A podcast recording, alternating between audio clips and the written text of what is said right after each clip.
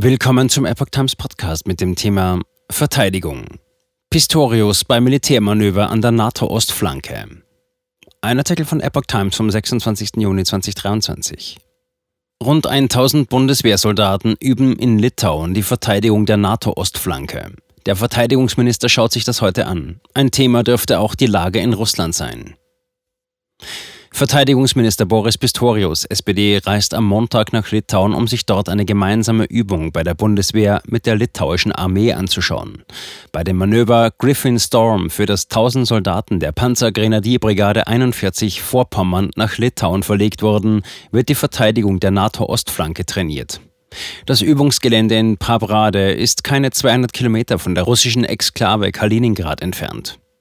Zusammen mit Pistorius werden NATO-Generalsekretär Jens Stoltenberg und die Botschafter des Nordatlantikrats, des wichtigsten Entscheidungsgremiums der NATO, das Manöver beobachten.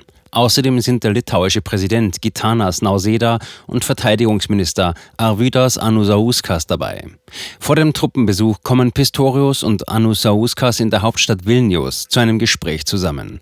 Dabei dürfte die Lage in Russland nach dem abgebrochenen Aufstand der Söldnertruppe Wagner Thema sein. Die Bundesregierung hat sich dazu bisher bedeckt gehalten. Litauens Präsident forderte Stärkung der Ostflanke. Zudem wird es um die Vorbereitung des NATO-Gipfels gehen, der in knapp drei Wochen in Vilnius stattfindet. Das Hauptthema wird dort sein, wie die Ukraine weiter an die NATO herangeführt werden kann. Außerdem wird es um eine mögliche Anpassung des NATO-Ziels gehen, dass jeder Mitgliedstaat zwei Prozent seines Bruttoinlandsprodukts für Verteidigung ausgeben soll. Auch über eine weitere Stärkung der NATO-Ostflanke werden die Staats- und Regierungschefs in Vilnius beraten. Litauens Präsident Gitanas Nauseda forderte nach dem Wagner-Aufstand bereits eine weitere Stärkung der NATO-Ostflanke. Sollte Wagner-Chef Jewgeni Prigozhin mit unklaren Absichten im Exil in Belarus landen, müsse die Sicherheit der Ostgrenze erhöht werden, sagte das Staatsoberhaupt. Zitat: Ich spreche hier nicht nur von Litauen, sondern von der NATO als Ganzes, sagte Nauseda nach Angaben des litauischen Rundfunks. Litauen grenzt an Belarus und die russische Ostsee-Exklave Kaliningrad.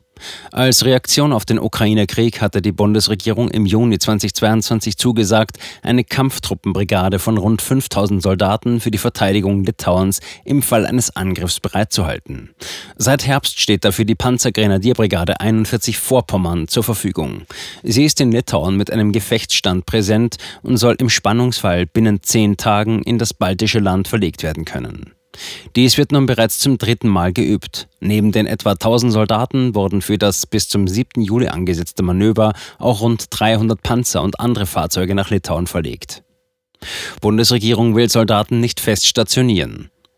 Die Regierung in Vilnius wünscht sich, dass Deutschland perspektivisch die komplette Brigade fest in Litauen stationiert und will dafür auch die Infrastruktur schaffen.